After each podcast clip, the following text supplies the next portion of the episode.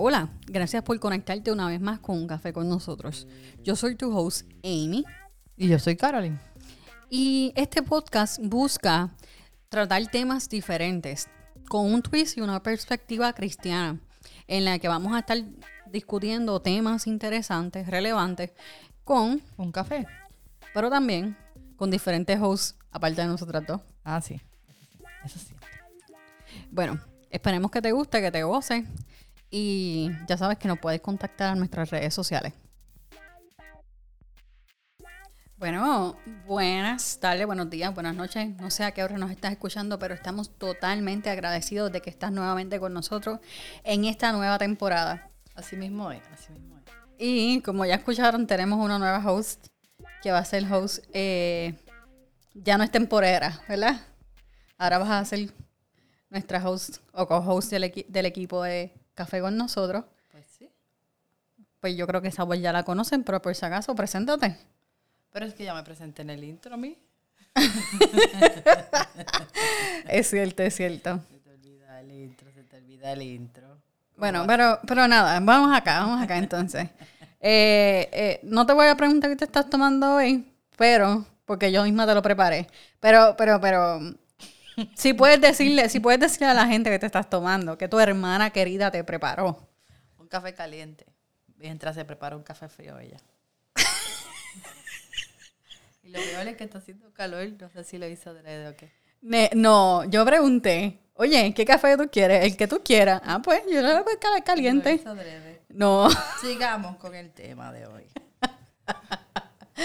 ah, pero fuera de relajo, eh, estoy bien contenta de que seas tú mi co-host.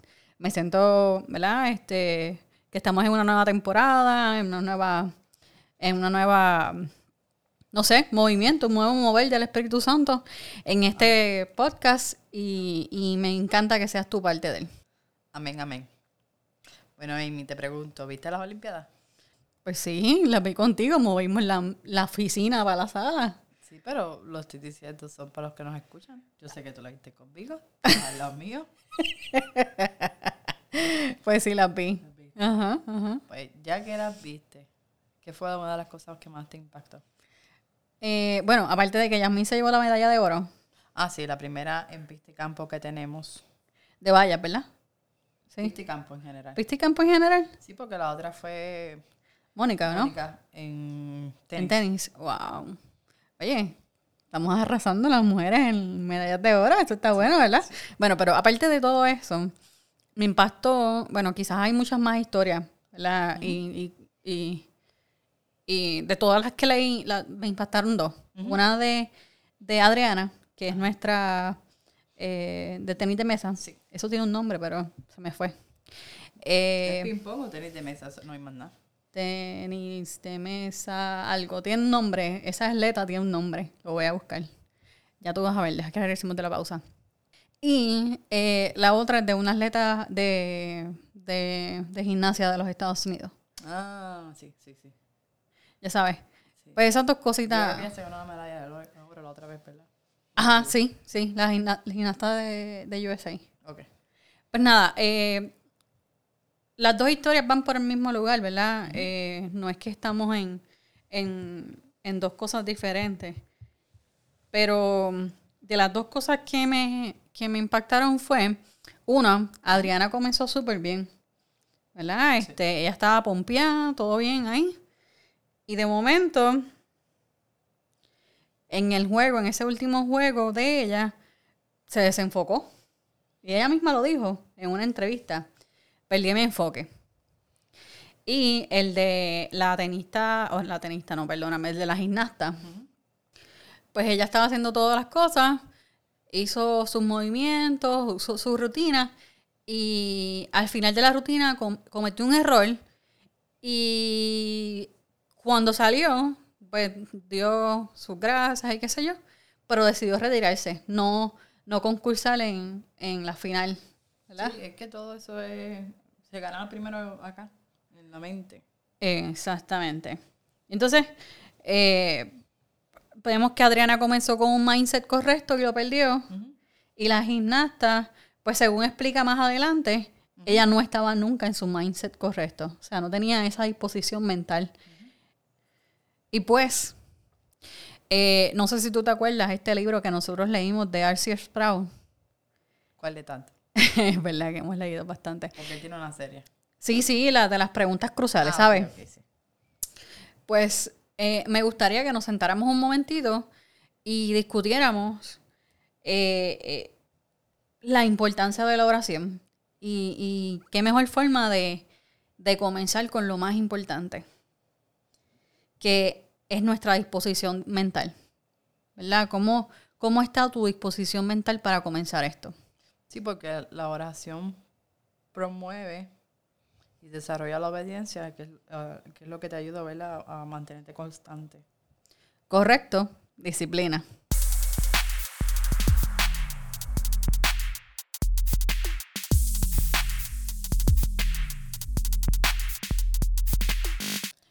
Bueno, y regresamos de este, de este corto comercial. No tenemos comerciales, es un sonido, es instrumental. Sí, sí, sí, dale. De la pausa instrumental. Ay. Oye, pero en algún momento vamos a tener comerciales. Déjame practicar. Esperemos que sí, esperemos que sí. Bueno, en mi pa- me parece bien interesante cómo nunca pensamos que la disciplina es parte fundamental de la vida de un creyente. ¿Eh? ¿Cierto? Porque, pues, a veces lo que hacemos es leemos la palabra, cantamos canciones y nos mantenemos quizás en, en el día a día tratando ¿verdad? de mantenernos felices o con un gozo medio extraño. entre Sí, comillas. eh, entre comillas, como Dina dice, ¿verdad? Y pues se nos olvida, ¿verdad? Que parte de tener una disciplina, y ¿verdad? en este caso, cuando estamos hablando de la oración, es la comunicación o la relación con Dios. Pues sí, lo que pasa, me, me, ha tocado, me toca bien, bien de lleno esto que estás diciendo porque, ¿verdad? Me hablas de, de adoración, me hablas de, de ir a la iglesia, de whatever, y las personas se creen que eso es suficiente. Yo con que yo me sepa las canciones, con que, me, con que vaya a la iglesia de domingo en domingo, pues es más que suficiente. Pero se les olvida que, que para todos necesitamos disciplina. Y específicamente para esto de la oración, porque es una comunicación.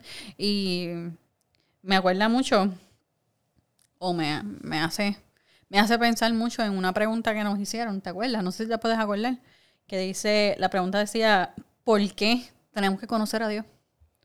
Sí, eso es una buena pregunta porque a veces pensamos que le- leyendo o yendo asistiendo a la iglesia el día que asistas a tu iglesia y te quedas con el servicio o lo que compartieron en la iglesia el domingo o el día que te reúnas y ya con eso estamos, pero realmente eso es conocer a Dios. ¿Por qué debemos de conocerlo? Sí, pero es que eso es como, como pretender am, seguir a alguien en social media y porque tú veas todas las fotos que publica todos los días, eh, tú leas todos los descriptions, qué sé yo, se, se, se, los logros que tienes, conoces a esa persona. Eso no es cierto. No, eso no es cierto. Eso no es cierto. Entonces, algo que me acuerda mucho esta, esta pregunta que nos hicieron, que me acuerdo que cuando nos las hicieron, nos, que, nos quedamos como que, eh, sí. Pero dentro de todas las cosas que contestamos, una de las cosas que, que me dejó pensando, no sé si a ti, fue que hicimos referencia a Romanos 8.15. Dentro de, de lo que dice Romanos 8.15, nos, nos habla acerca de lo que es la adopción espiritual que Dios nos ha hecho a nosotros como sus hijos. Entonces, eh, eh, esto va más allá. ¿Por qué necesitamos conocer a Dios? ¿Por qué? Miren, en Romanos 8.15 nos da una respuesta contundente. Somos hijos de Dios. Romanos 8:15 dice, y ustedes no han recibido un espíritu que los esclavice al miedo, en cambio recibieron el espíritu de Dios cuando Él los adoptó como sus hijos propios. Ahora lo llamamos Abba Padre. Exacto. Entonces no podríamos, no podríamos tener una relación con Dios ya después que nos adopta si no establecemos una comunicación con Él. Y entonces, esta, este versículo a mí me hace pensar, Carolyn lo leyó ahora mismo, y dec- decía, Abba Padre. Mira, en Arroyo Bichuela nos está diciendo algo claro. No te puedes llamar hijo o hija de Dios si no conoces a quien te adoptó. Exacto. Eso es, eso es en arroz con habichuela, como uno dice, ¿verdad? A lo criollo. Y entonces me pone a pensar, mira, esto de la oración es bien curioso, porque mírate esto, Caroline. Alguien podría orar y no ser cristiano. Pero un cristiano siempre tiene que orar. No sé si me entendiste o no me entendieron. O sea, Sí, sí. cualquier persona puede orar, pero una persona que se llama cristiano tiene que orar. Sí, sí. eh, Porque si no, no es cristiano. exacto. Es como involucrarse en actividades cristianas por motivos falsos. Exactamente. Es como am, por apariencia. Exacto. Pues yo me voy, yo me voy a hacer una, una aparente, una, una cosa, una, una máscara de ser cristiano, pero realmente yo no oro, realmente yo no busco a Dios. No, porque lo que está es simplemente déjame ver qué leo o qué me edifica, pero no busco tener esa relación. Es correcto. Entonces pasa de emoción en emoción. Exacto. Y ahí es que está el punto. Porque la vida del cristiano no puede ser de una emoción en una emoción. ¿Viste eso? Sí. Y que muchos, todos hemos cometido ese error. Eso me acuerda este, en, el, en el libro lo que dice R.C.S. Brown. La oración es tanto un privilegio como un deber. Y un deber puede devolverse laborioso. La oración, como cualquier medio de crecimiento pa- para el cristiano, exige un esfuerzo. Exacto. La, la oración no, se lo- no nos va a salir natural. No. Eh, yo eh, voy a ser clara en esto. Yo no soy de estar orando 5.000 horas al día. O sea, no sé que no existen. Eso es una hipérbole, por favor. Pero yo no soy de ese tipo de persona. Y en cuanto a la oración, quizás tú, Caroline, oras o, o te, te, te metes más en la oración que yo. Pero no quiere decir que mi vida de oración eh, yo la voy a comparar con la tuya y porque tú ores mucho más que yo significa que la mía no está, no está bien. Sí. O por el contrario, que la tuya está bien. Sí, este, en la Biblia lo dice, hay gente que puede dar 30, hay gente que puede dar 100, y hay otros que pueden dar 60, ¿verdad? Ajá, Pero 30, sus- 60, 100. exacto, cada cual es su 100% en lo que tienen. Es correcto. Así que cuando hablamos de la oración y de, y de, este, de esta disciplina, no estamos hablando de cantidad, que quede claro. Lo que estamos hablando aquí es de cómo lograr que tengamos esta relación con Dios mediante una constancia. Y por eso nos referimos a disciplina.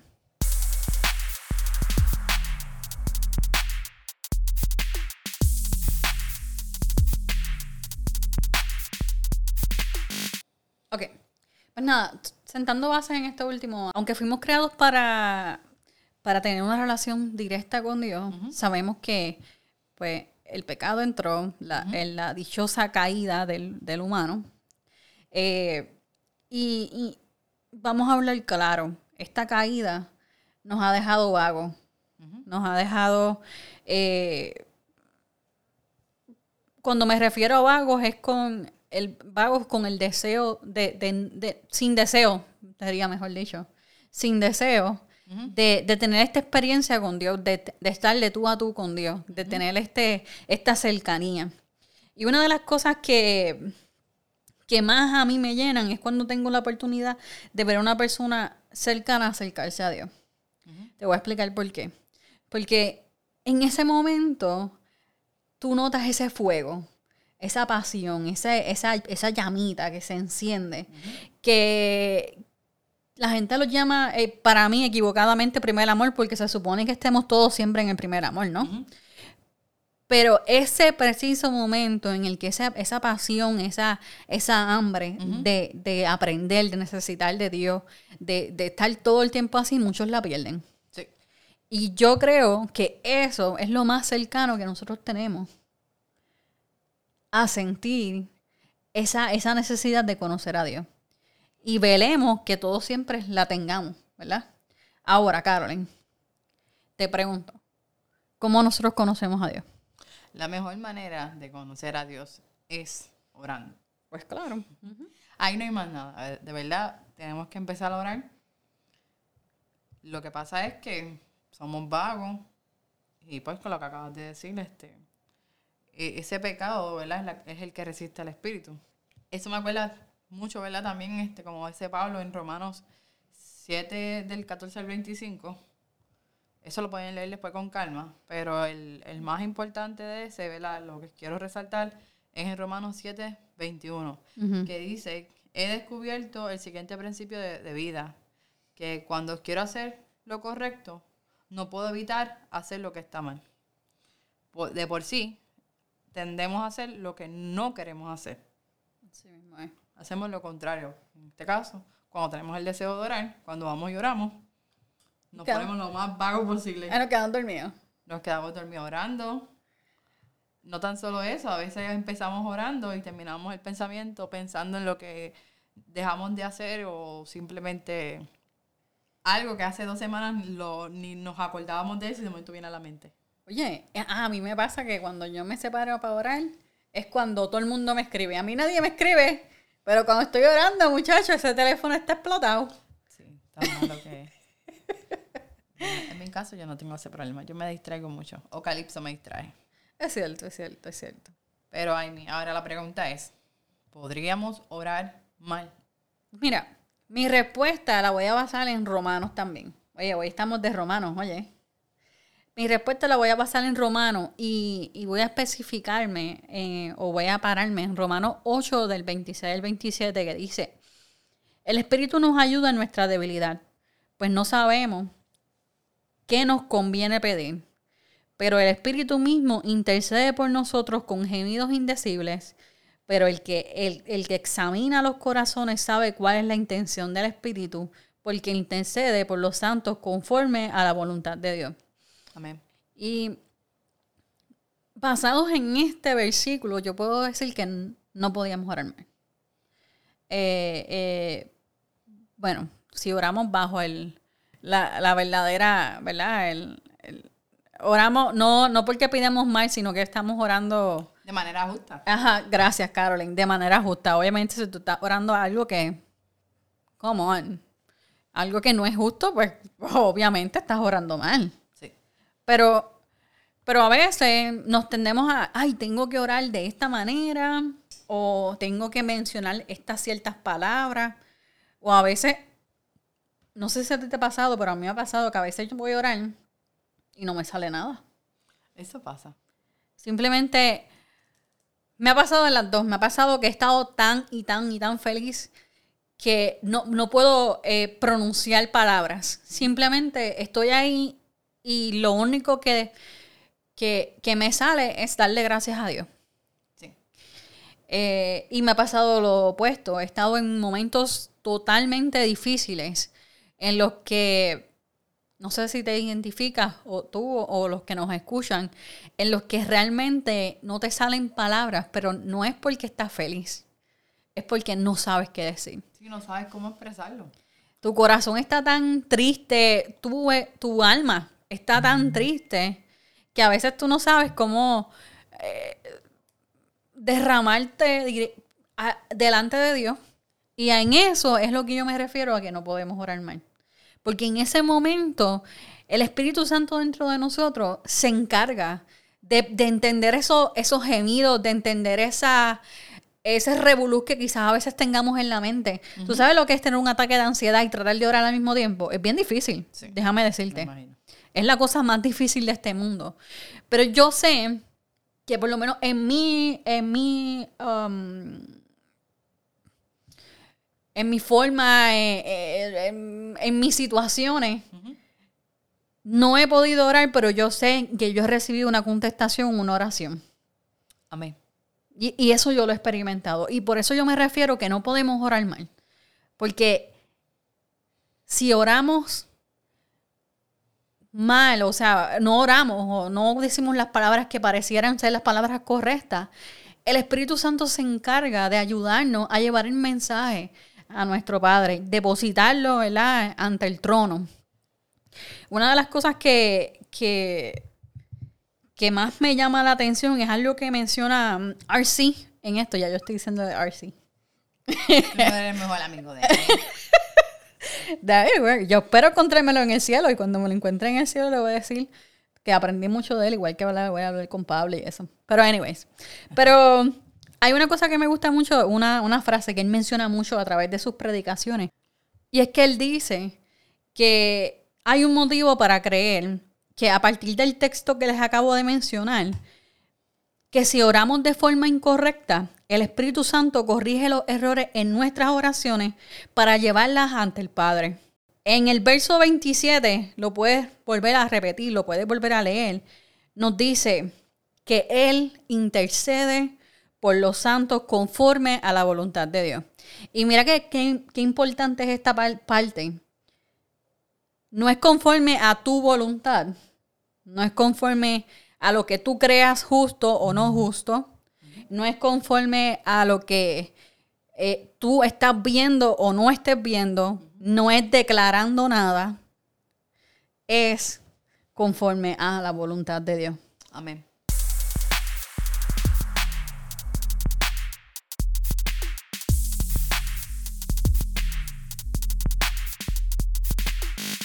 Me gusta pensar esto, tú sabes que siempre todo lo llevo a, a, a cosas o cosas, ¿verdad? Me gusta pensar en que el Espíritu Santo me funciona como el autocorrector de, de Apple. Pero mucho mejor. Eh, ah, pues sí, bueno, ah, espérate, vamos a aclarar algo. Eh, para los que normalmente están conmigo y escuchan, ah, bueno, escuchan, bueno, yo les envío a veces voice, pero la gran mayoría lo que hago es mensajes de texto. ¿verdad? Saben que yo estoy todo el tiempo cambiando de inglés a español, en español a inglés, y hay un revolú, ¿verdad? pues me gusta mucho el autocorrector porque el autocorrector en la mayoría del tiempo sabe lo que yo quiero decir. Hay momentos en los que no, ¿verdad? Y me saca, eh, en vez de decir avisas, me dice a cosas y, se me friquea la gente. Eso es un mal contexto. Eso es un mal contexto. Eso debe ser horrible. Como que, está bien, me avisas, está bien, me acosas.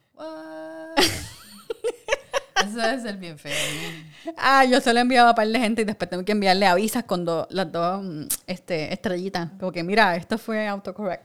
Ay, Dios mío. Pero en la gran mayoría del, del tiempo, ese, ese autocorrector me ayuda a poder llevar el mensaje correcto. Pues yo me imagino al Espíritu Santo siendo este autocorrector perfecto, que no cambia palabras que no son. Simplemente nos ayuda a llevar este mensaje de la manera más fácil de entender, de la manera eh, más, no sé, conforme a la voluntad de Dios. simplemente es eso. Exacto, y, eso me acuerda mucho lo que es la santidad. Y algo que hemos aprendido es que la oración es el secreto de la santidad. Es tener esta disciplina, este, este, este carácter, eh, con manera, ¿verdad?, de, de querer hacerlo porque quiero conocer quién es Dios. Mira, una de las cosas que tenemos que tener en cuenta es que todo, todo lo que nosotros le ponemos prioridad en nuestra vida, peso o importancia, es lo que va a demostrar las consecuencias de nuestras decisiones. Entonces, cuando cuando yo escucho acerca de lo que tú me estás hablando de la santidad, de, ¿verdad? De, el secreto de, la santidad es, una vida de oración. Pues entonces entendemos que, en poner, poner en práctica esta vida de oración, esta vida de, disciplina espiritual, nos va a ayudar a poder crecer. Y eso es algo que me recuerda mucho, tú sabes, cuando a veces las personas, a veces las personas tienen, por ejemplo, eh, un huerto y, si tú siembras tomate, no esperes lechuga, ¿verdad? No, y tampoco, es que no, es que, es que no son iguales, dime la semilla. Pero, pero escúchate, escúchate, mira para dónde voy, mira para dónde voy. Este, eh, eh, es, es, como es pensar y esperar que nuestras prioridades en la vida nos den consecuencias contrarias a lo que nosotros establecemos. Si tu prioridad no es conocer a Dios, pues no vas a cultivar una vida de, de, de, de- de riqueza espiritual. No, al contrario, va a ser de pecado posiblemente. Correcto. No podemos estar considerando prioridades equivocadas en nuestra vida y esperando que, la, que el resultado sea una vida eh, conforme a- a- al corazón de Dios.